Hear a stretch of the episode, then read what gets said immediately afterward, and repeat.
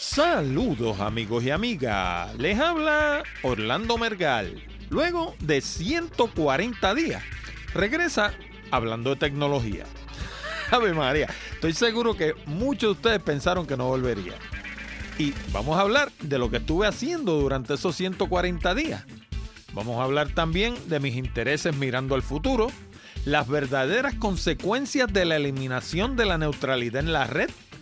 Es un tema que nunca muere. De hecho, aquellos de ustedes que quieran buscar van a encontrar que el primer programa de Hablando de Tecnología, uno de los temas que abordó fue precisamente la neutralidad en la red.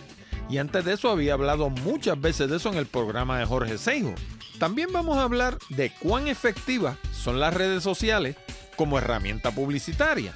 Yo sé que hay un montón de gente que piensa que son súper efectivas. Vamos a ver de verdad los números. También vamos a hablar del podcasting. Está pegado en los Estados Unidos. Basta ver cualquier serie de los Estados Unidos y alguien habla del tema del podcasting. Y por último, vamos a hablar del futuro de Hablando de Tecnología. De todo eso y mucho más, hablamos en la siguiente edición de Hablando de Tecnología con Orlando Mergal.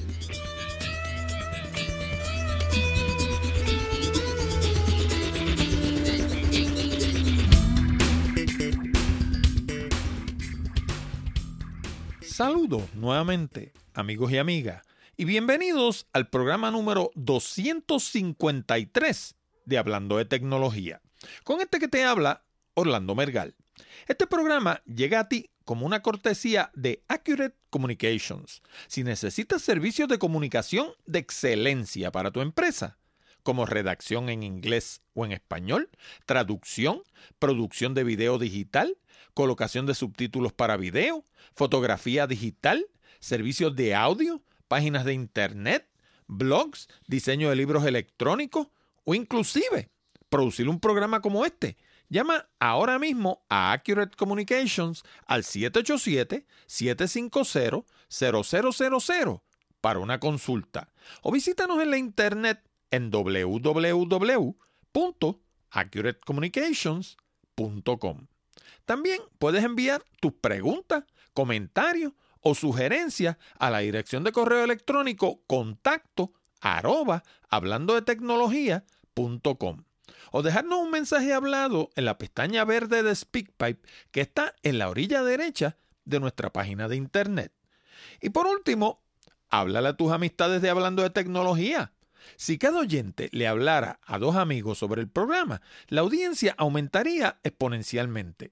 Para eso puedes usar el pequeño botón de Share Save que hay debajo del título de cada uno de nuestros programas. También puedes hacerlo por teléfono o hasta hablar en persona. Imagínate tú, algo que ya casi no existe. Y ahora vamos al programa de hoy.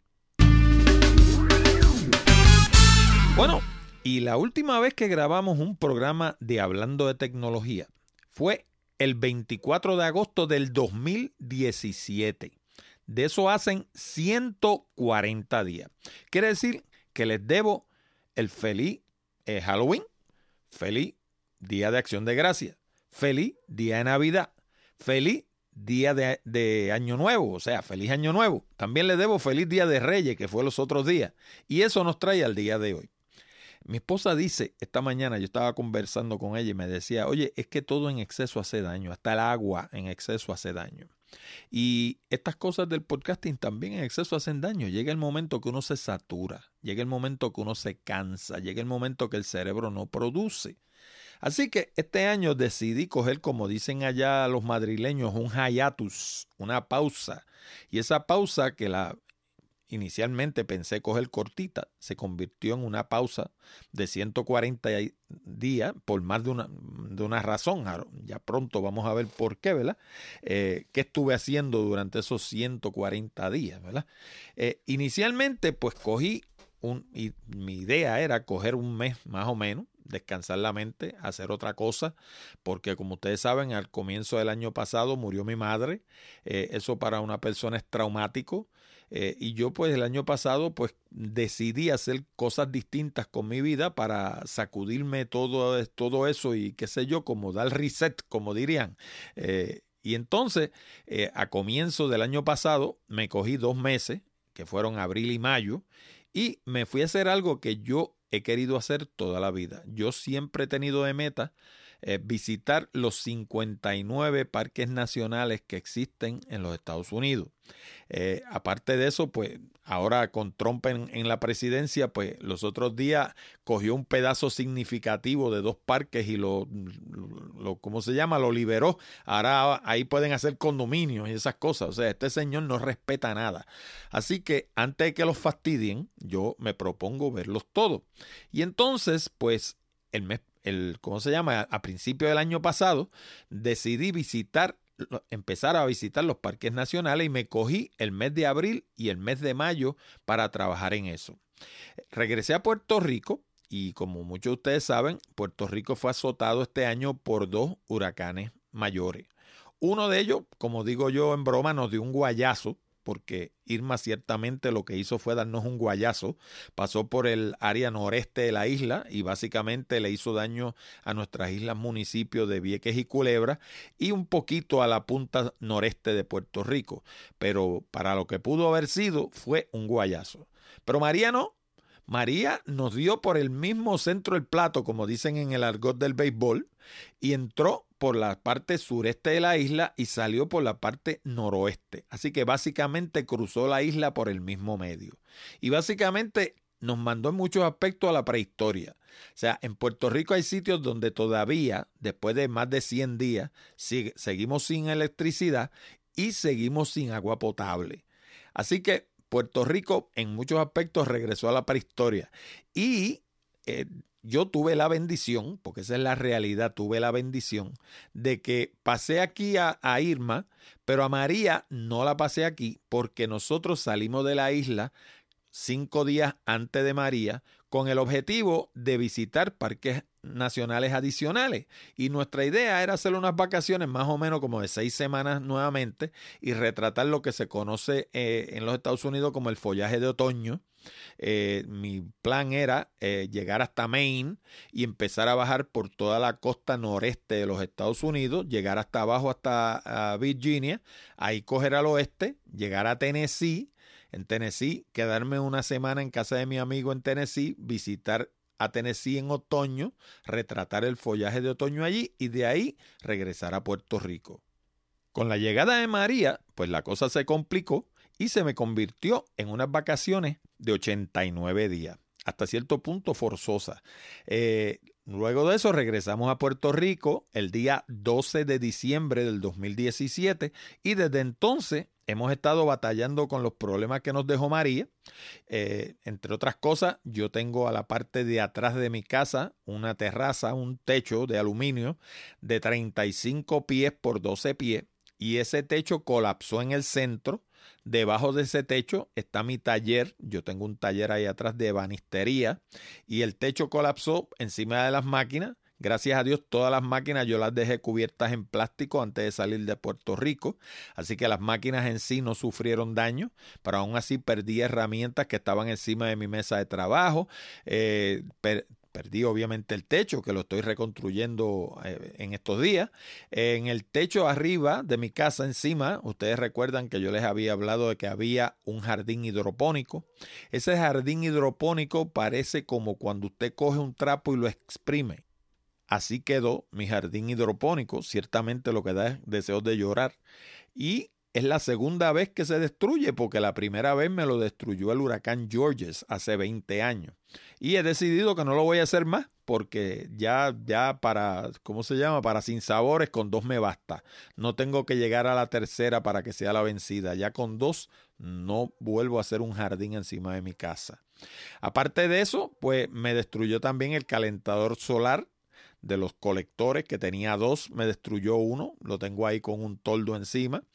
Y estamos pues luchando como todos los puertorriqueños con FEMA y con los seguros de las propiedades, porque estas entidades pues ellos se echan para atrás y lo cogen con calma, ellos no tienen ninguna prisa en hacer un desembolso de nada.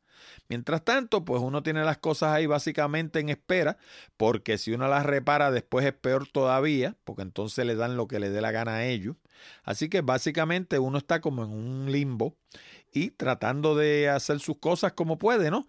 Así que esa ha sido nuestra llegada a Puerto Rico. Por eso, pues, eh, también he postergado un poco la salida del nuevo programa de Hablando de Tecnología.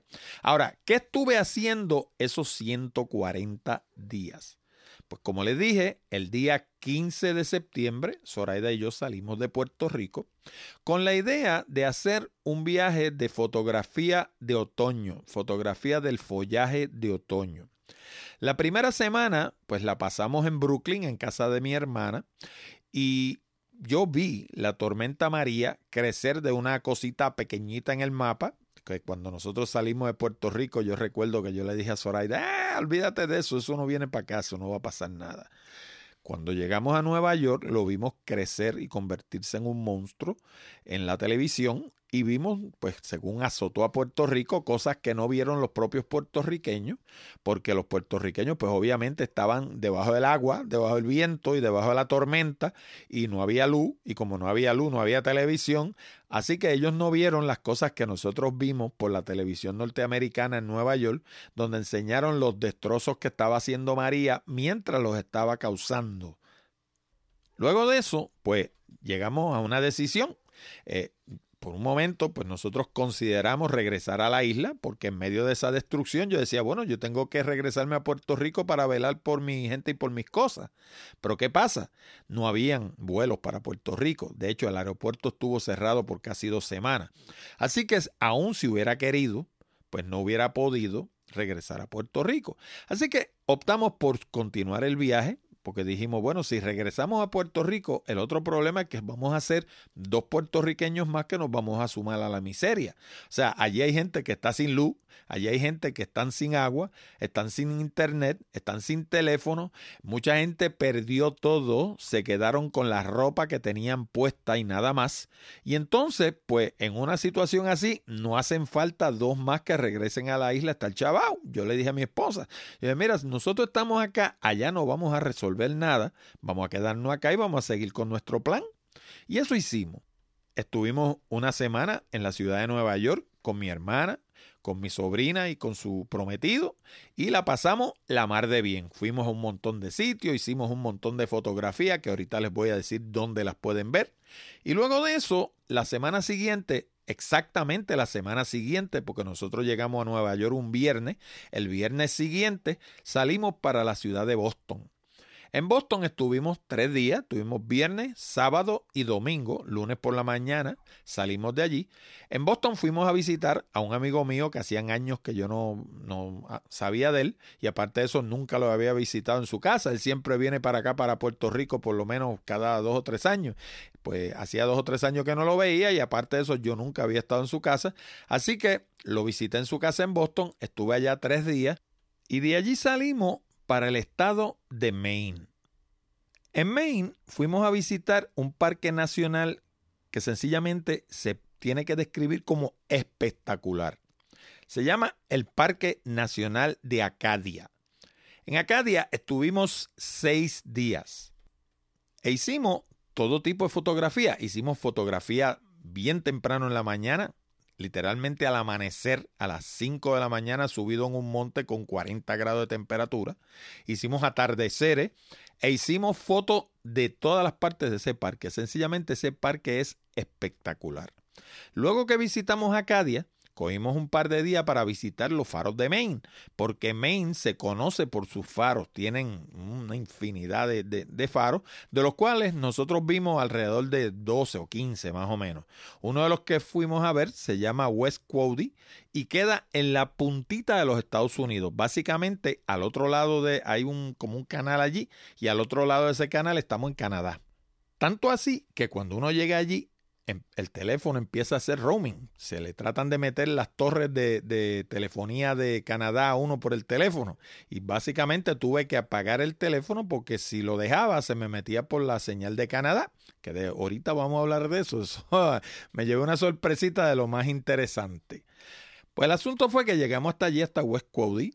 Aparte de eso, vimos, qué sé yo, deben haber como 10 o 12 faros del estado de Maine que están en, mi página de internet. Ahorita les voy a explicar dónde.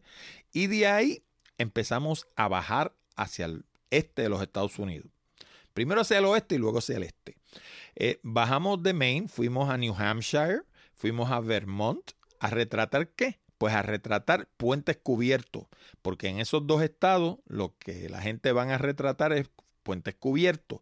Aparte de eso, pues todo esto enmarcado dentro del follaje de otoño, que para sorpresa nuestra en unos casos había bastante abundancia de él y en otros no había absolutamente nada. Este año el clima en los Estados Unidos estuvo rarísimo. Nadie entiende qué fue lo que pasó.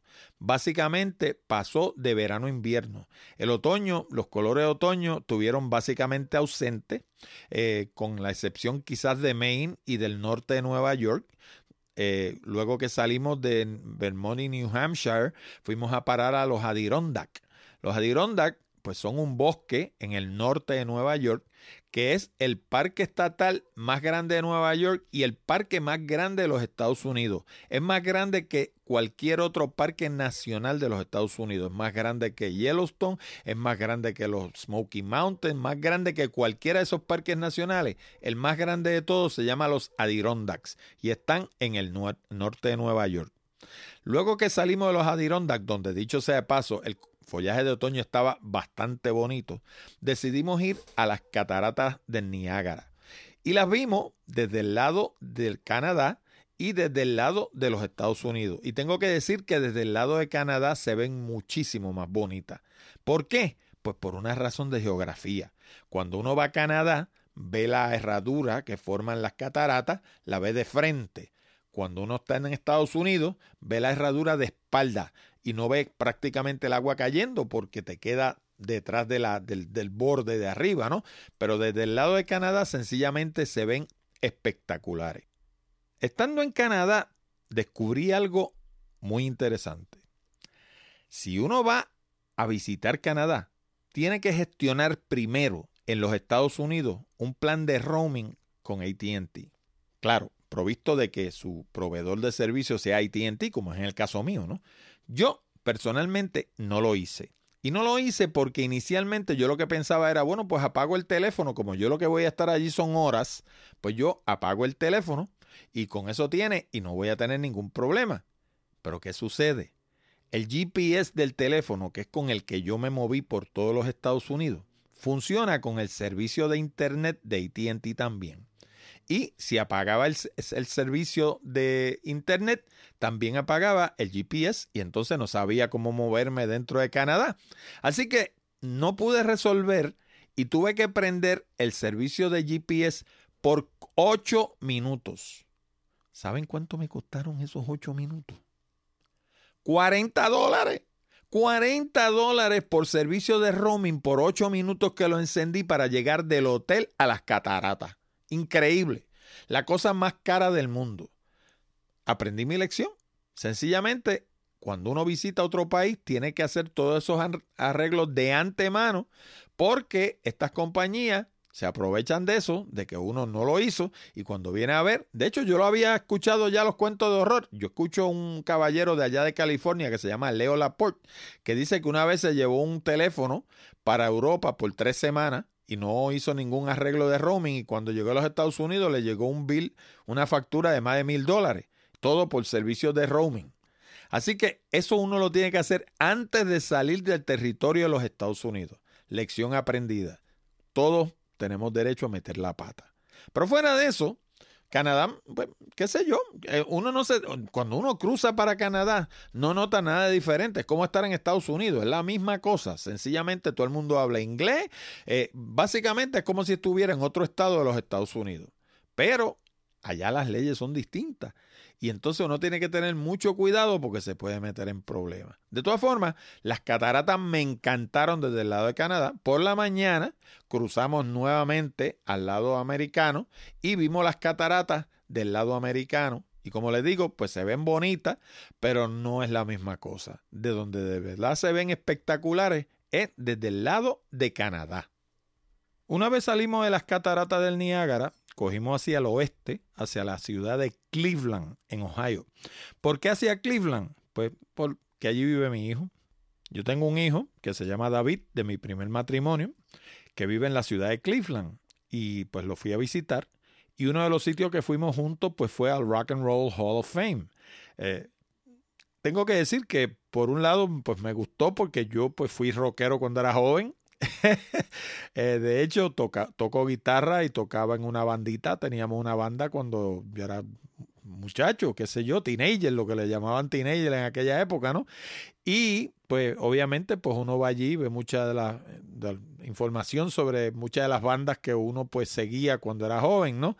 Eh, lo que no me gustó del Museo del Rock and Roll Hall of Fame es que es bastante didáctico, tiene mucha cosa escrita, tiene muchas cosas memorabilia de las bandas, pero por ejemplo, eh, yo esperaba, qué sé yo, muñecos de cera de las bandas, qué sé yo, que uno se pudiera retratar con los Beatles allí, ese tipo de cosas. Y es más, pues material impreso, eh, instrumentos musicales eh, y video, mucha pantalla de video con información de las bandas, pero no, no es tan qué sé yo, yo me lo imaginaba de otra forma, vamos a ponerlo así. Pero no estuvo mal y la pasamos la mal de bien allí. Este, fui con él y con mi nieto. Yo tengo un nieto que se llama David, igual que su papá. Y pues fuimos allí y la pasamos bien chévere. Cuando salimos de Cleveland, pues cruzamos a través de Pensilvania y fuimos a parar a Virginia. En Virginia fuimos a ver tres parques nacionales. Fuimos a ver Shenandoah National Park, espectacular. Allí pasamos cuatro días. De Shenandoah fuimos un, dimos un brinquito luego de haber visto a Shenandoah y fuimos a parar a Great Falls National Park, que se queda cerca de Washington DC. Eh, propiamente queda, queda en Maryland, no queda en, en Virginia, según según recuerdo, pudiera que quedar en Virginia, no estoy seguro, pero para mí que quede en Maryland. De todas formas, fuimos a ver a Great Falls National Park. Desgraciadamente, el día que fuimos estaba lloviendo y pues las fotos no son las mejores del mundo. Y luego de eso, pues pasamos cuatro días guiando en el Blue Ridge Parkway. El Blue Ridge Parkway es básicamente una carretera que mide 400 y pico de millas. Y esa carretera pasa por encima de las montañas Blue Ridge Mountains. Por eso es que se llama el Blue Ridge Parkway. Pero ese Blue Ridge Parkway está administrado por el Servicio Nacional de Parques y se considera un parque nacional. Y allí, pues, entre otras cosas, nació un tipo de música que se toca mucho en los Estados Unidos que se llama bluegrass music, bluegrass, y el bluegrass es el predecesor del country music. Básicamente, el country music nació en los Blue Ridge Mountains. Aparte de eso, muchos de los sistemas agrícolas que fueron los que dieron inicio a la grandeza de los Estados Unidos se desarrollaron precisamente en el área de los Blue Ridge Mountains. La gente no lo piensa así. La gente ve en los Estados Unidos como una potencia militar, quizás como una potencia tecnológica, como una potencia eh, eh, en el área del arte por, por sus estudios de Hollywood y ese tipo de cosas. Pero ciertamente una de las primeras cosas en las que los Estados Unidos fueron una potencia fue en la agricultura. De hecho, son una potencia agrícola. Los Estados Unidos alimentan a gran parte del mundo. Y las técnicas de agricultura que se utilizan en los Estados Unidos, muchas de ellas se desarrollaron en los Blue Ridge Mountains. Así que esta es un área importante de los Estados Unidos, aparte de que es espectacular. Eh, allí sí, en lo que es en Shenandoah y en, los Blue, en el Blue Ridge Parkway, sencillamente me di un banquete con la cámara. Del Blue Ridge Parkway pasamos a North Carolina y en North Carolina fuimos a visitar una parte de los Smoky Mountains. Y tengo que decir que ya he estado en los Smoky Mountains dos veces y todavía siento que no he explorado los Smoky Mountains como a mí me gustaría. He visto pedacitos de los Smoky Mountains y ese fue el caso de esta vez también. Estuve en una parte de North Carolina de los Smoky Mountains donde están las, reservaciones indias y pues vimos un pedacito allí, pero no puedo decir que vi los Smoky Mountains como yo hubiera querido. De ahí fuimos a parar a Tennessee.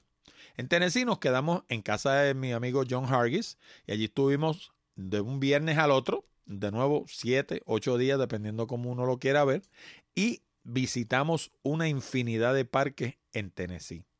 Tennessee, por lo menos el área donde vive mi amigo, que se conoce como el Sequachi Valley, es espectacular, sencillamente espectacular. Allí por la mañana uno se levanta y ve el sol salir así por encima de las montañas y abajo lo que hay es una cama de niebla, una cosa pero espectacular. Aparte de eso, fuimos a visitar como siete o ocho parques estatales en el área donde más o menos del sureste de Tennessee, que es donde él vive, y sencillamente son espectaculares, unas cascadas espectaculares, una naturaleza espectacular. Me quedé sin ver el follaje de otoño porque una de las razones por las que yo llegué el día que llegué a Tennessee, él me dijo, estate aquí el 20 de octubre, porque aquí el follaje de otoño se ve a final de octubre. ¿Por qué? Porque el follaje de otoño empieza del norte hacia el sur. Según va entrando el frío, va cambiando el color de los árboles y obviamente los estados del norte cambian primero que los estados del sur. Por eso fue que empezamos en Maine. La idea era venir bajando y básicamente que el follaje de otoño nos viniera siguiendo. Pero eso no sucedió porque tuvimos un poco de follaje de otoño en Acadia, allá arriba en Maine. Tuvimos bastante follaje de otoño en los Adirondack, pero de ahí cuando llegamos abajo a Shenandoah tuvimos un poquito, en el área del Blue Ridge Parkway tuvimos un poquito y en Tennessee prácticamente no tuvimos nada. O sea, en Tennessee el follaje de otoño no llegó. Y entonces se dio lo que estaba diciendo mucha gente, que iban a pasar del verano al invierno. Porque lo que sucede es que en la medida en que va bajando la temperatura, el color de los árboles va cambiando. Pero si la temperatura cambia de, de templada a fría, o sea, básicamente que hay una nevada, pues entonces los árboles no se ponen de colores, sino que sencillamente se ponen grises, se ponen un brown con, o sea, un, marrón con, como tirando a gris, un color feísimo. Así que eso fue lo que sucedió, llegó el invierno, los árboles se pusieron feísimos y el follaje de otoño, por lo menos en Tennessee, nunca llegó. Cuando salimos de Tennessee, fuimos al norte, estuvimos en Kentucky, en Kentucky fuimos a ver un parque que se conoce como Land Between the Lakes y le llaman así la tierra entre los lagos porque en un lado hay un lago que queda en Kentucky y en el otro lado hay un lago que queda en Tennessee. Y cuando uno está en Land Between the Lakes, básicamente está en la demarcación entre Kentucky y Tennessee. Básicamente, entre la, en la línea estatal entre un estado y el otro. Luego que salimos de Land Between the Lakes, fuimos arriba a Louisville a ver el museo de Mohammed Ali porque sencillamente hay que verlo. O sea, eh, cuando, cuando Ali decía que él era el más grande, a pesar de que tenía un ego que no le cabía dentro del pecho. La realidad es que Muhammad Ali ha sido el boxeador más grande que han, dado los Estados Unidos. Y no solamente por sus proezas en, dentro del cuadrilátero, sino por sus proezas fuera del cuadrilátero, porque sencillamente fue un líder eh, en todos los aspectos. O sea, fue un, líder en el cuadrilátero, pero también fue un líder de los, del movimiento civil de los negros y fue eh, propulsor de causas justas en muchos aspectos. O sea, no solamente se distinguió en el cuadrilátero. Así que fuimos a ver el Museo de Mohamed Ali. Eh, tengo que decir que en Louisville vi mucha pobreza. Es, un, es una ciudad donde uno ve unos contrastes bien marcados, ve unos edificios que uno dice, wow. Pero por otra parte, ve unas casitas que pueden ser básicamente una tercera parte de la casa donde yo vivo y ahí vive una familia completa y entonces bien pegaditas una de la otra y en madera y se ven que están raídas. O sea, es una pasamos por áreas que verdaderamente daban pena. Y tristemente, pues ahí es que vive la gente de color, la gente negra. Así que pues todavía es una ciudad que está luchando con la tensión racial y con una serie de otras circunstancias que uno lo palpa de pasar por la calle. Nadie se lo tiene que decir. De uno mirar, lo palpa de pasar por la calle. Cuando salimos de Kentucky, nos dirigimos hacia el sur, hacia el suroeste, cruzamos por Missouri, cruzamos el Mississippi y el año pasado yo había cruzado el Mississippi entre Tennessee y Arkansas. Arkansas, como diríamos nosotros en español. Por alguna razón los americanos le dicen Arkansas. Anyway, de allí era Bill Clinton, de Arkansas. Eh, el asunto es que cruzamos el año pasado entre Tennessee y Arkansas y realmente allí es un río que uno lo ve, uno no lo cree. O sea, aquello es casi un mar, una cosa anchísima, eh, de mucho caudal. Pero cuando cruzas arriba, como cruzamos este año que cruzamos entre Kentucky y Missouri, pues cruza uno literalmente dos ríos. Primero cruza el río Ohio y segundo cruza el Mississippi. Y son dos ríos que cuando se unen, pues forman una cosa más grande abajo, que es el Mississippi como lo conocemos, eh, anchísimo y grandísimo. Pero arriba, pues no es ni tan anchísimo ni tan grandísimo. Cuando yo lo vi, yo dije, Dios, ese es el Mississippi. Bueno, pues el asunto fue que cruzamos para Missouri. Missouri, no tengo nada que contar de Missouri porque Missouri, por lo menos el área por la que yo pasé, es una gran planicie donde se siembra algodón y maíz en cantidades navegables y uno va y lo que ve es algodón, algodón, algodón, algodón y después ve maíz, maíz, maíz, maíz, maíz, maíz, por ahí para abajo hasta que llegamos a Oklahoma. Entramos a Oklahoma por el noreste del estado y bajamos por la ciudad de Tulsa. Fuimos a parar a Oklahoma City donde vive mi hijo. Y allí pues decidimos refugiarnos. Por seis semanas estuvimos finalmente allá hasta que regresamos el 12 de diciembre. ¿Por qué estuvimos seis semanas allá? Pues porque en Puerto Rico no había electricidad donde yo resido. Y realmente, como dije al principio, para regresar a Puerto Rico a sumarnos a la miseria, pues preferimos quedarnos en casa de mi hijo hasta que regresara la electricidad. Cuando regresó la electricidad, mi hija me llamó, me dijo, mira papi, llegó la luz. Y dije, bueno, pues llegó la luz, ahora vamos a esperar que se quede. Y esperé dos semanas más. Luego de esas dos semanas, pues cogimos un avión el día 12 de diciembre y regresamos a Puerto Rico. Estando allá, una de las cosas interesantes que hice, aparte de ir a retratar unas cascadas y qué sé yo, dos o tres cosas allí en Oklahoma, fue que fui a una actividad de Google en la ciudad de Oklahoma City. Y me estuvo muy curioso la forma en la que hacen este tipo de actividad en los Estados Unidos vis a vis la manera en la que la hacemos, por ejemplo, en Puerto Rico. En Puerto Rico, este tipo de actividad siempre se mete alguien de por medio con la intención de hacer dinero. Y todo te lo cobran y básicamente, o sea, lo convierten en un money maker en la ciudad de Oklahoma, la actividad que yo fui de Google, que dicho sea de paso, era grandísima, fue una cantidad inmensa de gente, era 100% gratis. Tanto así que te daban hasta vales para el almuerzo y vales para el estacionamiento. O sea, no pagué un solo centavo por participar en la actividad de Google. Y fue una tremenda actividad.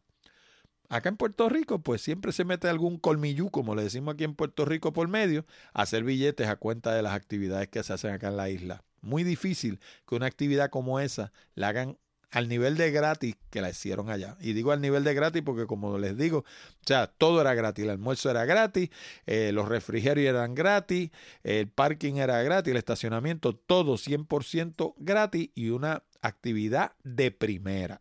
Así que, como les dije al comienzo, yo me he propuesto ver los 59 parques nacionales del Servicio Nacional de Parques de los Estados Unidos y llevo un pasito lo más bonito. Durante el 2017 visité 12 parques nacionales. También visité 15 parques estatales y transitamos mi esposa y yo 15 mil millas. Guiamos 15 mil millas. Eso es un montón de carretera. Y estuvimos, ¿sabe cuánto? Cinco meses en la carretera. Entre los sitios que estuvimos durante el 2017, en Arizona estuvimos en el Grand Canyon National Park, en el Petrified Forest National Park, en el Meteor Crater, que es un cráter inmenso que hay en Arizona, y en el Monument Valley. Monument Valley es un sitio que no es un parque nacional, es propiedad de la, de la nación Navajo y es donde se desarrollaron gran parte de las películas de vaqueros de John Wayne, entre otros artistas. Allí, por ejemplo, allí se hizo Back to the Future, allí se han hecho un montón de películas en el Monument Valley. En Alabama estuvimos en el Little River Canyon Falls State Park, en Georgia estuvimos en Chickamauga Battlefield National Park, en Kentucky, como les dije hace, hace unos minutos, estuvimos en Land Between the Lakes, en Maine estuvimos en Acadia National Park y en Los Faros, que visitamos alrededor de 12. En Nueva York, pues obviamente estuvimos en la ciudad de Nueva York, también estuvimos en los Adirondack, en el Adirondack State Park y en las cataratas del Niágara. En Oklahoma estuvimos en Natural Falls State Park, estuvimos en Turner Falls State Park y estuvimos en Lago Hefner, donde hay un faro en el mismo medio de Oklahoma City, algo que uno jamás esperaría. También transitamos un buen pedazo de la Ruta 66 en Tennessee, pues estuvimos en Bolt Falls at Tellico Plains, estuvimos en Burgess Falls State Park, en Cades Cove, que es parte del Great Smoky Mountains National Park, en Cumberland, Cumberland Mountain State Park, Fall Creek Falls State Park, Greater Falls State Park, Ozone Falls, Richland Creek by Cumberland Trail y en el Valle de Sequachi, que queda al otro lado del balcón del amigo mío. Eso se ve por la mañana sentado en el balcón del individuo. No hay que ir al, al, Valle de Sequachi a nada. Uno lo ve del balcón de casa de mi amigo. En Texas estuvimos en el Álamo, estuvimos en Fort Worth, en el área de los Stockyards, y estuvimos en Dallas. En Utah estuvimos en Arches National Park, Bryce Canyon National Park, Natural Bridges State Park, Red Canyon National Park y Zion National Park. En Virginia estuvimos en Shenandoah National Parks y en el Blue Ridge Parkway National Park. Y por último, visitamos varios puentes de los puentes cubiertos en Vermont y New Hampshire. Como le dije, 12 parques nacionales, 15 parques estatales, 15 mil millas recorridas y 5 meses en la carretera. Bueno, y aquellos de ustedes que lleven algún tiempo escuchando hablando de tecnología, recordarán que casi toda la semana yo les menciono un librito que yo escribí hace algún tiempo que se llama Los 101 consejos para el uso efectivo del teléfono. Y ese librito está disponible en un formulario que está en la esquina superior derecha de la página de hablando de tecnología.com. Allí hay un recuadro con un formulario donde usted escribe su nombre, apellido y dirección de correo electrónico y automáticamente el sistema le va a enviar el librito en formato PDF. Y son 101 consejos que le sirven para teléfonos comerciales, teléfonos residenciales y teléfonos móviles. Y aunque uno a veces piense que el teléfono es una cosa como medio antigua, que lo moderno son las tabletas y ese tipo de cosas, pues es bueno que sepan que todavía a nivel mundial hay más teléfonos que computadoras. Y el teléfono sigue siendo el método número uno de comunicación a nivel mundial. Así que ese librito le va a ayudar a maximizar su inversión. Pero ahora se lo hemos hecho más fácil todavía. Ahora resulta que le hemos puesto una página aparte especialmente para el librito en la internet para que no tengan ni que ir a la página de Hablando de Tecnología. Para recibir el librito lo único que tienen que hacer es ir a hablando de tecnología.com diagonal teléfono. Y eso lo pueden hacer desde cualquier teléfono celular, desde cualquier computadora, desde cualquier tableta, donde quiera que usted esté. Escribe www.hablandotecnología.com diagonal teléfono. Sin la S al final, teléfono singular. Y eso lo va a llevar a un formulario donde usted escribe la información y de nuevo el sistema automáticamente le va a enviar el librito a vuelta de correo electrónico. Bueno, ¿y cuáles son los planes para este año? Bueno, pues este año no sé si de nuevo recorra 15 mil millas. Si decido hacer lo que tengo in the back of my mind, como dicen los americanos, quizás las recorra. Pero por lo menos a corto plazo eh, vamos a estar nuevamente saliendo de la isla en abril. Y por ahí por mayo, quizás a finales de mayo, tengo la idea de subir por los Rocky Mountains, el Rocky Mountains National Park, de ahí pasar a Yellowstone National Park, que queda en Wyoming, obviamente el Rocky Mountains National Park queda en Colorado, es, eh, Yellowstone queda en Wyoming y de Yellowstone pensamos pasar al Gran Tetón, Grand Tetons National Park. Ese también queda en Wyoming y quizás subamos hasta Montana para ver Glacier Lake si llegamos hasta Montana, pues sería bello porque toda ese, todo ese segmento va de sur a norte de los Estados Unidos, partiendo desde Oklahoma. Uno sale de Oklahoma hacia el noroeste, llega a los Rocky Mountains, de los Rocky Mountains llega a Yellowstone, de Yellowstone llega al Grand Teton y del Grand Teton coge hacia el norte, en Montana, encuentra el Glacier National Park. Ese es uno de los planes que tengo para este año. Otro de los planes que tengo para el año sería subir la costa oeste de los Estados Unidos, empezando en California y terminando en Washington State. Y en ese trayecto hay alrededor de 8 o 10 parques más de los parques nacionales de los Estados Unidos. Esta cosa hay que cogerlas poco a poco porque primero que cuesta dinero, segundo coge tiempo. Pero yo no me estoy poniendo más joven, así que estas cosas pues las quiero hacer mientras Dios me, está dando salud para poderlo hacer y disfrutarlo, tanto mi esposa como yo. Aparte de eso, pues yo vendo mi fotografía. Tengo dos páginas donde las vendo. Las vendo en puertorricophotography.com y las vendo en una página que tengo en Fine Art America. Y pues como yo he dicho muchas veces, de hecho les voy a poner el enlace en la sección, en la sección de enlaces del programa de hoy, eh, yo escribí un artículo que se tituló ¿Cuánto cuesta un podcast? Eh, una de las conclusiones a las que yo he llegado es que los podcasts son hobbies excelentes, pero en la mayoría de los casos son mal negocio. Son mal negocio porque es un ejercicio en regalar el contenido y regalar el conocimiento. Eh, uno obtiene muy poco de estos esfuerzos y como obtiene muy poco de estos esfuerzos, pues una de las cosas que yo he hecho en tiempos recientes es redirigir mi esfuerzo hacia áreas pues que me dejen.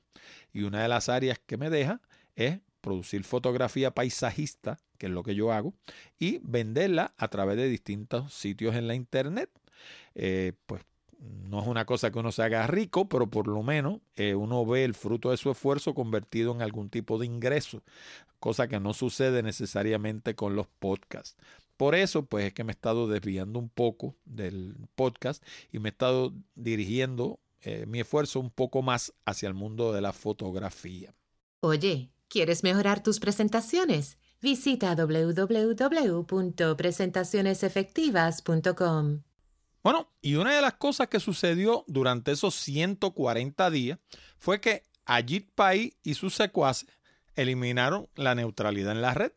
En una decisión partidista, 3 a 2, la Comisión Federal de Comunicaciones decidió eliminar la neutralidad en la red. Una cosa que ha sido tema en hablando de tecnología, como dije al principio, desde el primer programa que grabamos en el 2010 y antes de eso lo había discutido varias veces en mi participación en el programa de Jorge Seijo en Radio Isla 1320.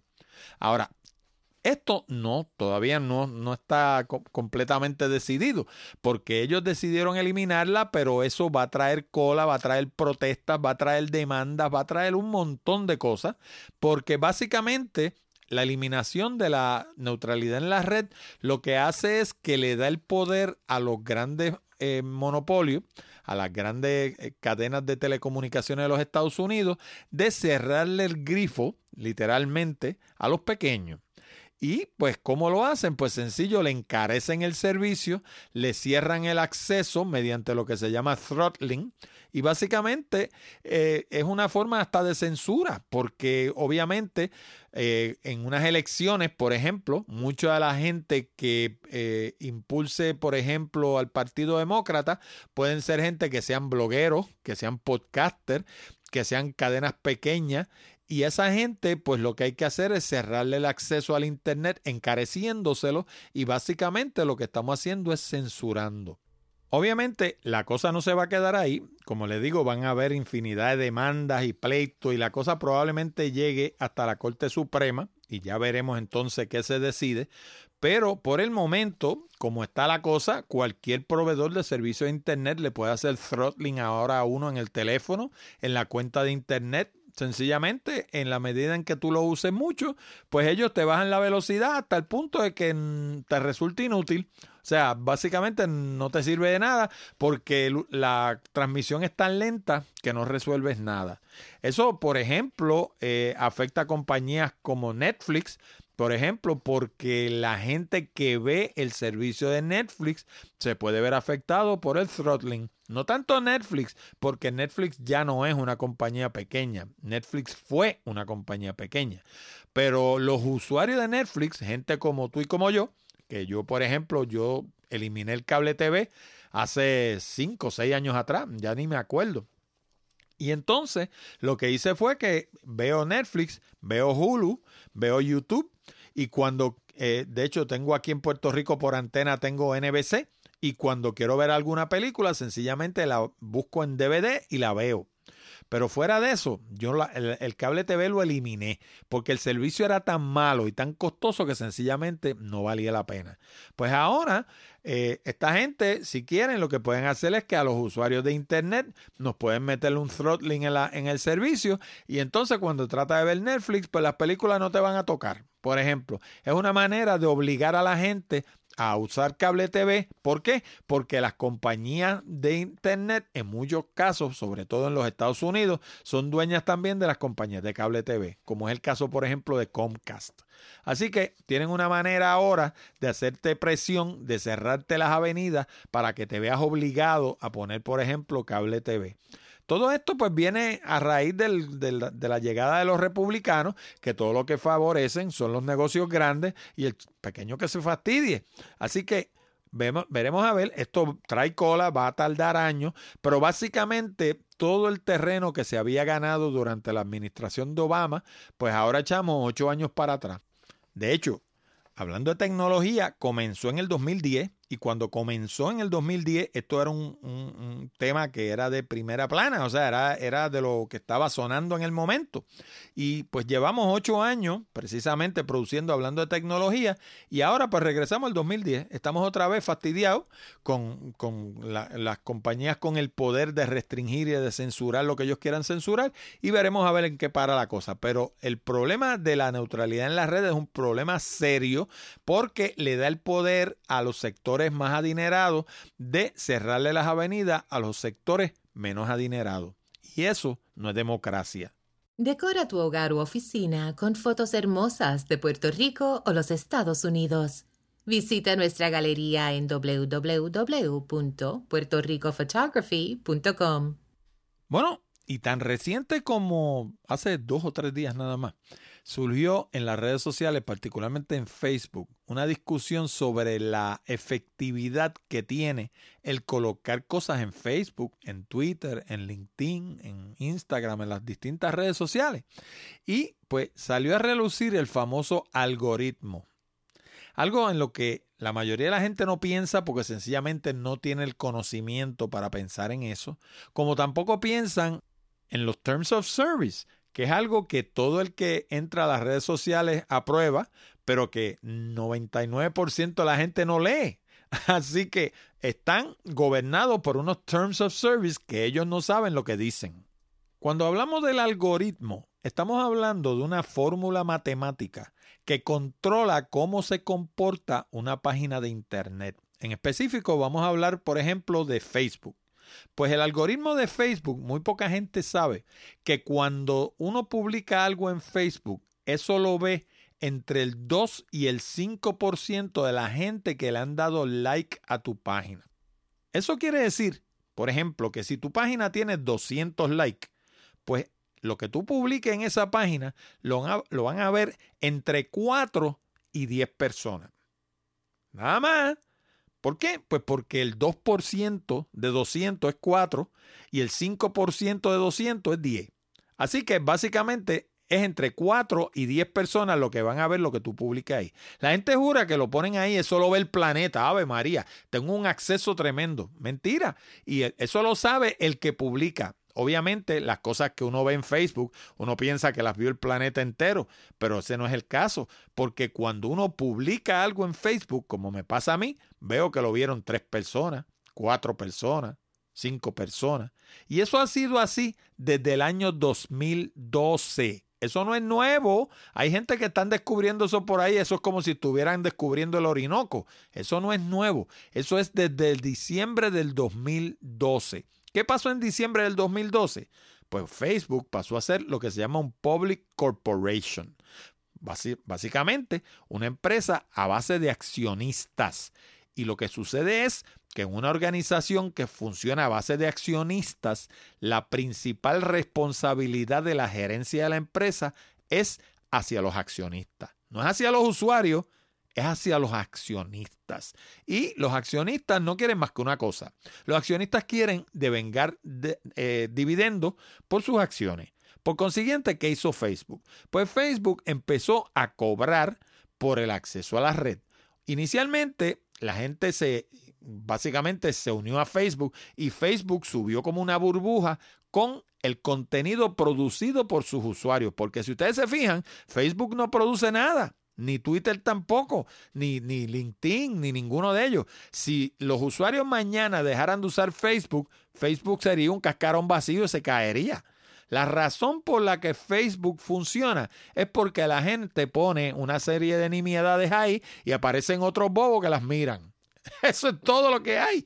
Por eso es que funciona. Claro, hay gente que le pagan ingenieros y científicos y psicólogos y todo tipo de profesionales que le pagan por hacer que Facebook sea adictivo igual que LinkedIn es adictivo y YouTube es adictivo y todas estas redes sociales las hacen adictivas porque en la medida que uno ponga más nimiedades ahí y haya más bobos que las vean, pues entonces, eh, ¿cómo se llama? Eh, ven de paso los anuncios que estas redes sociales venden ahí, que es de donde ellos obtienen sus ingresos. Eso es lo que ellos quieren, eso es todo lo que ellos quieren. Ellos quieren muchos eyeballs, muchos ojos que vayan todos los días a Facebook, porque al ir a Facebook no solamente ven algunos de ellos las nimiedades que ponen otros, sino que ven los anuncios que la gente coloca en Facebook y que en unos casos son más efectivos que otros. Así que eso es todo lo que hay detrás del algoritmo que controla el funcionamiento de las páginas de las redes sociales.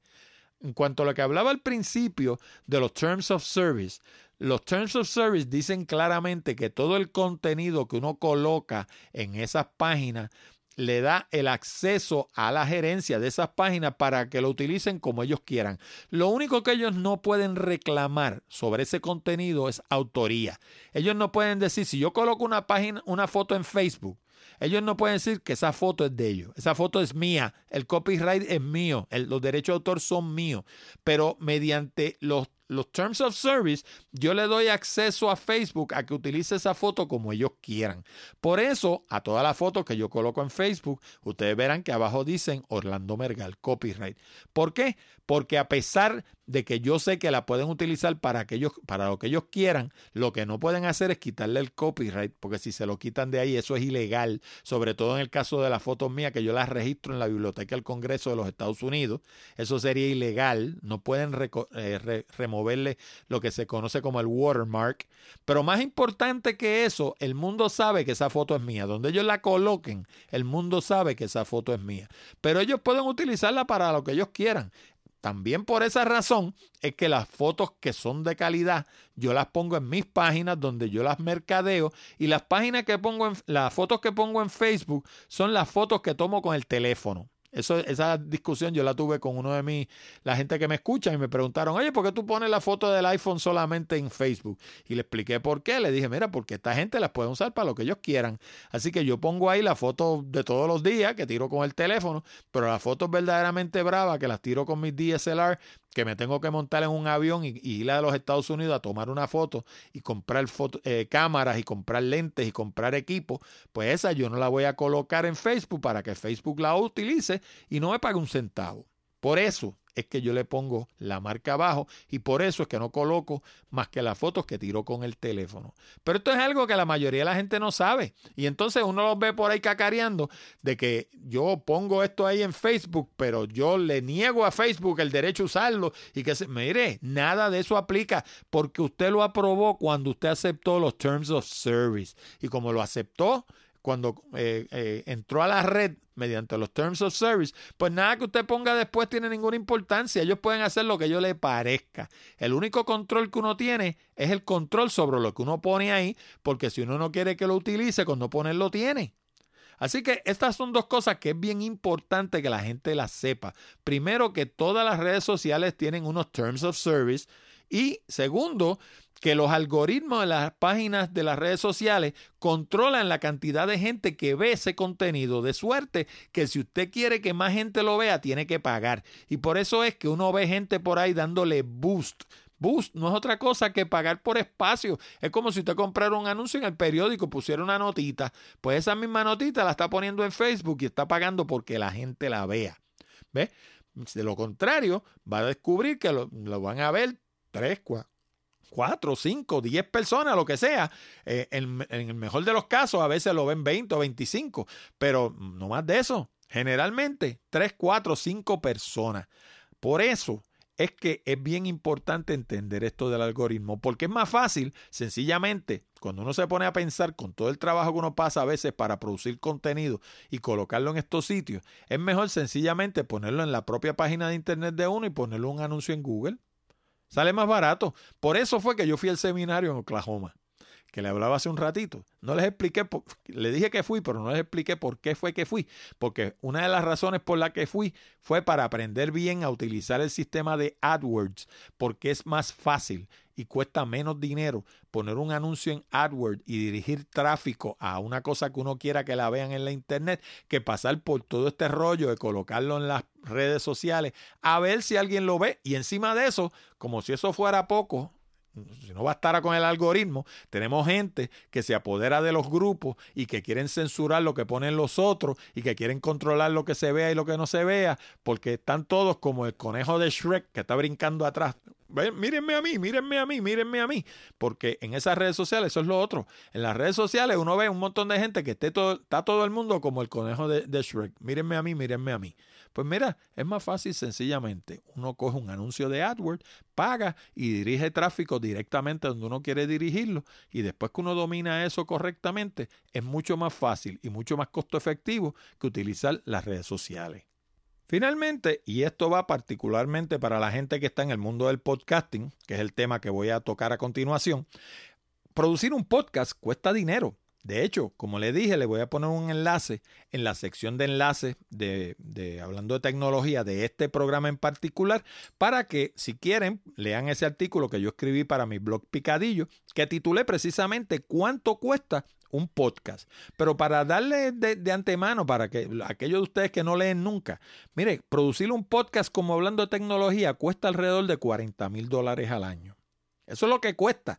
Lo que pasa es que la mayoría de la gente que hacen podcast no valoran su trabajo y como no valoran su trabajo piensan que hacer un podcast es gratis o piensan que hacer un podcast solamente es lo que uno paga por el hosting y lo que paga por el dominio. Pero no, si uno le dedica a esto dos o tres días de trabajo semanal, esos son dos o tres días que uno podría dedicarle a otro esfuerzo que produzca dinero. Por consiguiente, si se los dedica a la producción de un podcast, pues ese costo se lo tiene que asignar a ese podcast. Y cuando uno multiplica eso y lo anualiza, va a descubrir que le cuesta alrededor de 40 mil dólares al año producir un programa como este, porque esto no se hace solo. Esto hay que meterle trabajo para producirlo y lo mismo sucede con el de, qué sé yo, de mi, amigo Keiner Chará allá en Colombia o el de Melvin allá en Miami, cualquiera de esta gente que hacen podcast. Mire, eso no se hace solo. Melvin le tiene que meter horas largas a su programa y Keiner al suyo.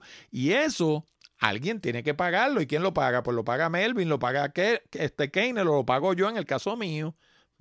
Así que producir un podcast cuesta dinero. Entonces, cuando tú anualizas eso y ves lo que te cuesta en realidad producir un podcast, por eso es que yo digo que en muchos casos es más fácil sencillamente pagar por un anuncio de AdWords, dirigirlo a un sitio donde uno venda algo y cuando vienes a ver te cuesta más. O sea, si tú gastas 5 y produces 15, te ganaste 10.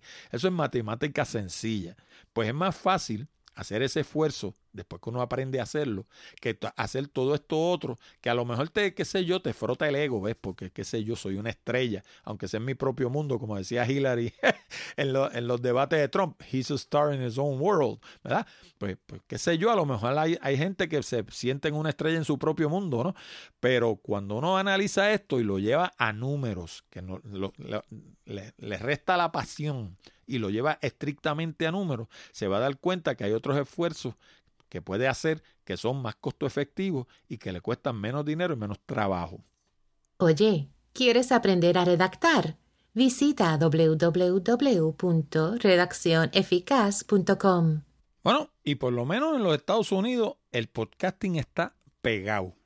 Así, off the top of my head, como dirían allá los madrileños, que yo me acuerde, yo he visto, por ejemplo, en Blue Blood, hablando de podcasting.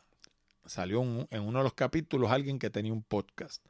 En, en, Law and Order, los otros días fueron a meterse a un estudio una señora porque estaba grabando un podcast y estaban buscando a alguien que ella estaba entrevistando. Y pues todo este asunto de que los periodistas tienen derecho a proteger sus fuentes y chichichija. El asunto es que en el eje de la controversia estaba ¿qué? Un podcast. El otro día también estaba viendo Chicago Fire, de nuevo. Uno de los bomberos tenía un podcast. Y así por el estilo. En la palabra podcast está sonando en la serie de televisión a diestra y siniestra. Así que estamos viendo que en los Estados Unidos el podcasting está creciendo aceleradamente. En el mundo latino, yo no oigo a nadie hablando de podcasts. En Puerto Rico ni hablemos de eso. Puerto Rico, los que tenemos podcast somos unos pocos y no sonamos para nada en la radio. De hecho, la idea que tiene de un podcast la radio en Puerto Rico o los medios en Puerto Rico es grabar el contenido que ellos producen y ponerlo ahí enlatado para ver si alguien lo escucha cosa que yo entiendo que no va a suceder porque las noticias, de hecho, los programas en Puerto Rico, el grueso de la programación en Puerto Rico gira alrededor de la política partidista. Y la política partidista, a su vez, gira alrededor del mundo de la noticia. Y las noticias, como me decía uno de mis profesores en la universidad, tienen la capacidad de ser como el pan. Las noticias cuando se ponen viejas se ponen duras y a nadie le interesa la noticia de ayer leerla hoy. Por consiguiente, los programas de radio que giran alrededor de noticias políticas, si usted los convierte en podcast, mañana son noticias viejas y a nadie le interesa. Así que lo, que está, lo que está sucediendo en Puerto Rico, por lo menos a nivel de los medios, es que las emisoras de radio, algunas, las que son un poquito más de avanzadas, porque hay otras que no tienen ni idea de lo que es eso, pero las que son un poquito más de avanzadas, están haciendo un esfuerzo soslayado de grabar los programas de durante el día en, en formato de podcast, eliminarle quizás los anuncios, no sé, quizás son tan torpes que se los dejan, pero supongo yo que se los eliminan y colocarlo en la internet para aquellos que quieran escuchar el programa después lo escuchen. ¿Cuánta audiencia está teniendo eso? No tengo idea, pero me supongo que no debe ser mucha. En los Estados Unidos, como le digo, está pegado, lo oye uno en las películas, lo oye uno en los programas de televisión, la gente hablando de los podcasts, y eso tiene el efecto de hacer el término podcast un término de diario hace, qué sé yo, 15 años atrás, para cuando yo comencé para allá, para el 2007, más o menos, pues uno hablaba de un podcast y la gente se te quedaban así mirando como, mm, qué sé yo, un espécimen raro, porque no sabían de qué era que uno estaba hablando. Pero hoy en día uno le habla de a la gente de que uno tiene un podcast y por lo menos yo diría que más del 50% saben de lo que se trata. De hecho, en Estados Unidos, que se pasan haciendo encuestas de cuánta cosa hay, una de las encuestas que han hecho es precisamente de la aceptación del término podcast en la sociedad y han encontrado que cerca de la mitad de la sociedad sabe lo que es un podcast. Acá en, en América Latina y en Puerto Rico, pues yo no estoy tan seguro que llegue al 50%. Yo me atrevería a apostar que si llega al 25% es mucho. Pero por lo menos no es como cuando yo comencé, que uno le decía a la gente que tenía un podcast y nadie sabía lo que era eso. Pues eso de salir en las series de televisión y en las películas tiene el efecto de convertir el término en un término de uso diario, como si fuera una bicicleta o como si fuera, qué sé yo, un gavetero. Usted le dice a una persona que usted tiene una bicicleta y todo el mundo sabe lo que es eso. Pues usted le dice a la gente que tiene un podcast y quizás una cuarta parte de la gente en Puerto Rico sepa lo que es eso. En los Estados Unidos, pues como le digo, un poquito más. Y en América Latina, como les digo, no tengo ni idea. La gente que me escucha de allá, de, yo sé que me escucha mucha gente de Colombia, que me escuchan de otras partes de América Latina, si me quieren escribir y dejarme saber, pues más o menos qué aceptación tiene el término podcast en sus respectivas sociedades, pues se lo agradecería. Me pueden escribir a contacto arroba hablando de tecnología lo único que necesito es que me especulen, no, no tiene que ser, eh, ¿cómo se llama? Estadísticas eh, fehacientes, porque obviamente a lo mejor en su país no han hecho un estudio específico de eso, pero denme su, su impresión, más o menos, ¿Qué, ¿Qué por ciento de la gente estiman ustedes que si ustedes preguntaran, pues, qué sé yo, lo que es un podcast, o le hablaran de un podcast a la gente, de cada 10, ¿cuántos estiman ustedes que sabrían qué es eso? A lo mejor dos, tres, cuatro personas. Pues mira, pues dos personas sería el 20% de la sociedad. Eso es un, estudio bien mal hecho, ¿verdad? No tiene nada de científico, pero por lo menos le da una sensación a uno de cómo, eh, qué, qué aceptación tiene ese término en América Latina, que yo francamente tengo que confesar que no tengo ni idea. Oye, ¿quieres lograr resultados en la Internet? Visita www.desarrollatuplataforma.com. Bueno, y finalmente, muchos de los oyentes de Hablando de Tecnología me han escrito para preguntar cuál es el futuro de Hablando de Tecnología. Si lo voy a seguir haciendo, si lo voy a cancelar, eh, si lo voy a cambiar, si lo voy a hacer de la misma manera. Pues tengo que decirles que en este momento todo eso está up in the air, como dicen allá en Estados Unidos. Estoy analizando la cosa. Eh, una de las cosas que pienso hacer es más entrevistas. No voy a cubrir tanto la noticia porque la noticia es algo que, a pesar de que yo tiendo a buscar cosas rebuscadas, eh, en la medida en que sean más rebuscadas dan más trabajo, en la medida que den más trabajo cogen más tiempo. Eh, el, estar encontrando todas esas noticias extrañas que yo traigo al programa a veces, pues eso coge un montón de tiempo porque uno tiene que revisar una serie de fuentes para identificar precisamente esas noticias. Segundo, pues como les dije, pues uno no se pone más joven en la vida, uno va adelantando en años y en la medida en que adelanta en años te vas dando cuenta de que hay más cosas que quisieras hacer de las que tienes el tiempo para hacer. Por consiguiente, la cosa más valiosa que tiene uno no es el dinero, es el tiempo. Por consiguiente, pues uno quisiera hacer todas estas cosas todas las semanas, pero hay otras cosas que quiero hacer que también me cogen tiempo. Como les dije, a mitad de año tengo ideas de subir para allá, para el área de Wyoming, ver eh, varios parques nacionales. También voy a compartir con mi hijo durante el mes de abril y mayo.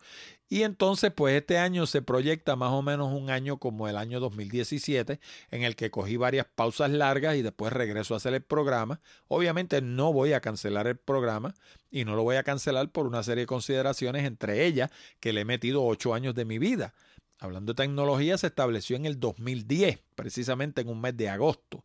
Y pues no voy a eliminar una cosa que es una biblioteca de información, que hay un montón de entrevistas ahí de importancia y que tengo proyectadas varias entrevistas importantes adicionales que van a venir oportunamente. Así que sí voy a seguir haciendo el programa, no necesariamente semana tras semana como lo he venido haciendo en los últimos años, sino que pues lo voy a hacer cuando tenga algo importante que decir y cuando no tenga nada importante que decir sencillamente no digo nada. Eso es lo mejor del mundo. Cuando tú te pones a pensar, uno no debe hablar porque tiene que decir algo, uno debe, debe hablar porque tiene algo que decir. Y si no tiene algo que decir, lo mejor es callarse.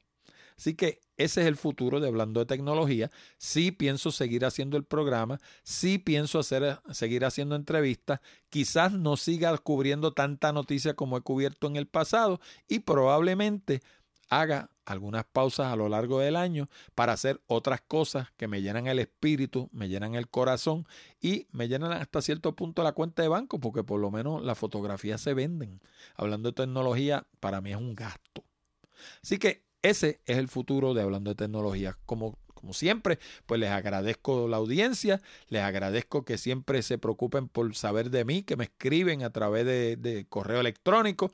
Eh, a través de contacto arroba hablando de tecnología.com. También recibo muchos mensajes a través de Twitter eh, preguntando por mí, por las cosas que estoy haciendo y lo que pienso hacer en el futuro. Y sepan que en, en hablando de tecnología y en Orlando Mergal tienen un amigo, una persona que se interesa por las cosas importantes de la tecnología y que no voy a desaparecer, voy a seguir aquí, quizás no con la frecuencia que en el pasado, pero voy a seguir aquí. Bueno amigos y amigas, con esto llegamos al final de esta edición de Hablando de Tecnología con Orlando Mergal. Recuerda que este programa llega a ti como una cortesía de Accurate Communications. Si necesitas servicios de comunicación de excelencia para tu empresa, como redacción en inglés o en español, traducción, producción de video digital, colocación de subtítulos para video, fotografía digital, servicios de audio, páginas de internet, blogs, diseño de libros electrónicos o inclusive producir un programa como este. Llámanos ahora mismo al 787-750-0000 para una consulta o visítanos en la internet en www.accuratecommunications.com. Además, te recuerdo que puedes enviar tus preguntas, comentarios y sugerencias a la dirección de correo electrónico contacto arroba hablando de tecnología.com o dejarnos un mensaje hablado a través de la pestaña verde de SpeakPipe que está en la orilla derecha de nuestra página de internet. También te exhorto a visitar nuestras otras propiedades en la internet, como nuestro blog Picadillo, donde encuentras casi 300 entradas sobre negocios, comunicación, tecnología y otros temas de interés. Encuéntralo en www.picadilloblog.com. También te invito a visitar Puerto Rico Photography, donde encuentras cientos de imágenes hermosas de la isla del encanto para adornar tu hogar u oficina. Encuéntralo en www www.puertoricophotography.com. Y hablando de la isla del encanto, si te gusta viajar, no te pierdas Puerto Rico by GPS, donde encuentras fotos, información, audio, video y mapas con coordenadas GPS para llegar a cientos de lugares hermosos en todo Puerto Rico. Encuéntralo en www.puertoricobygps.com. Te habló Orlando Mergal. Con esto me despido hasta la próxima semana cuando discutiremos más temas interesantes del mundo de la tecnología. Hasta la próxima, amigo.